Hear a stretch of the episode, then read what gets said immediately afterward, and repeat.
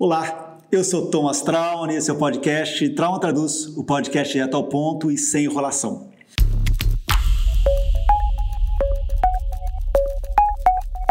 Trauman Traduz.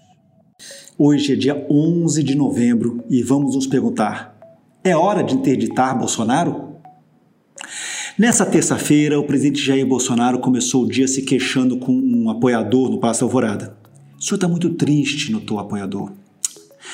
Ah, é só problema, né, cara? respondeu o presidente. E depois reclamou que o candidato dele vai perder em São Paulo. Isso era pouco antes das nove da manhã. E no resto do dia, Bolsonaro fez declarações que, até para o padrão dele, passaram do limite. Ainda pela manhã, ele postou no Facebook uma comemoração do suicídio de um voluntário dos testes clínicos para vacina contra a Covid do Instituto Butantan e da farmacêutica chinesa Sinovac o presidente relacionou a morte com os efeitos da vacina e disse que a suspensão dos testes era uma vitória dele. Foi um negócio nojento. O presidente desmereceu a morte de um brasileiro e fez fanfarra com os testes que podem trazer esperança para milhões de pessoas, para dizer que ele tem razão só porque a vacina é produzida em São Paulo pelo, uh, pelo governo do rival dele, o João Dória. Quer dizer, é, é de uma é, é, tão minúsculo, é absurdo que um presidente coloque os seus interesses eleitorais mesquinhos desse jeito acima do bem-estar da população. Todo mundo já estava assim enojado, mas ainda era de manhã. Logo depois, perguntaram para ele sobre uma declaração do vice-presidente Hamilton Mourão, que havia dito bem cuidadoso de que eventualmente o governo brasileiro se pronunciaria sobre o resultado da eleição dos Estados Unidos. Bolsonaro disse que não fala com Mourão a tempo e simplesmente desqualificou o vice-presidente dele. Tá. Chegou à tarde, tinha uma solenidade do Palácio do Planalto sobre turismo, ou seja, né, turismo, turismo nacional e tal. Ele começou falando que Cancún era mais bonito do que o Brasil. Quer dizer, imagina, era para incentivar o turismo do Brasil e ele pega e diz Cancún é mais bacana. Hã? Sentiu o clima, né? Mas ele já estava informado que a repercussão daquele post no Facebook é, sobre a morte do, do voluntário é, é, é tinha, tinha caído muito mal. Só que ao invés de fazer o certo, que é falar, porra, foi mal, pedir desculpas. Não. O que, que ele fez? Dobrou a aposta. Veio com o papo de, ah, todo mundo vai morrer um dia e disse que medo de Covid é coisa de marica. Aliás, by the way, né, o presidente tem um problema com o homossexualismo que tem que ser explicado pela psicologia, né? É, é uma coisa complicada. Qualquer coisa para ele, ah, é coisa de marica, é coisa de. Sim, cresça, né? Assim, essas piadinhas de quinta série já foram, mas esquece. Mas isso não foi o pior. O auge de Bolsonaro foi é, ele reclamar de uma declaração feita pelo, pelo presidente eleito dos Estados Unidos, Joe Biden, feita em setembro, e que o Joe Biden disse que iria oferecer uh, uma ajuda para o Brasil, 20 bilhões de dólares para o Brasil proteger a Amazônia.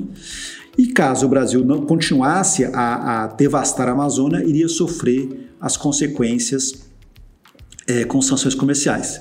E daí o, o, Bolsonaro veio com aquele discurso de que, ó, oh, nacionalismo e tal, e que se a, um momento a saliva para e as, a pólvora vai falar. Quer dizer, ou seja, ele ameaçou entrar numa guerra com os Estados Unidos. Você, você pode imaginar uma coisa dessas? Quer dizer, em menos de 10 horas, o presidente desse país, ele mostrou desprezo pelos 160 mil mortos por Covid e ameaçou colocar o país num conflito armado contra a potência nuclear mais poderosa do planeta.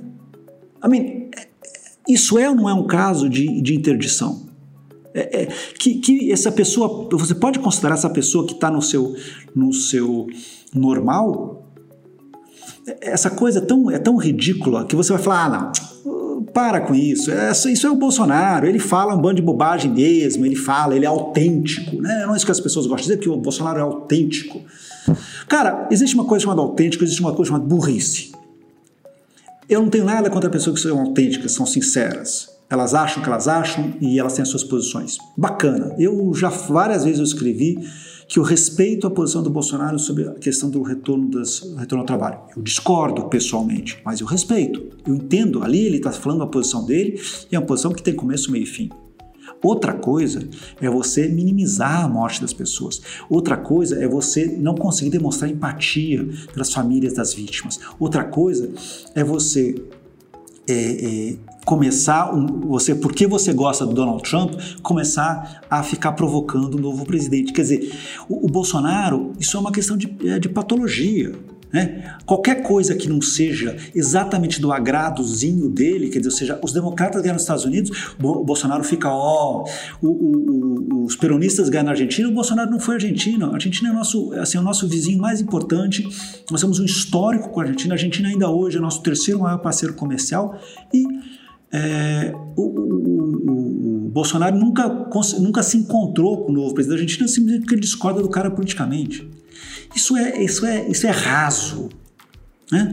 E aí você vai falar, ah, não, mas isso é só o jeito que o Bolsonaro fala. Tá bom, mas vamos pensar assim. Se o Bolsonaro não houvesse dito que a Covid-19 era só uma gripezinha, incentivado as pessoas a se cuidarem, quantas vidas poderiam ter sido salvas? Se o Bolsonaro tivesse investido na produção de vacinas desde o início, quão mais rápido o brasileiro podia estar imunizado contra o vírus? Se o Bolsonaro não tivesse demitido os seus ministros da saúde e mantido a ciência primeiro, quão melhor a situação brasileira não podia estar? Se o Bolsonaro não incentivasse o desmatamento na Amazônia, quanta floresta teria sido preservada?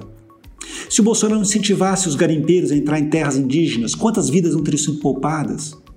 O que, que o Brasil ganha brigando com os Estados Unidos? Assim, o Brasil vai brigar com os Estados Unidos porque o, Bolsonaro é amigo do Trump? Por favor, né? Assim, é, é de uma.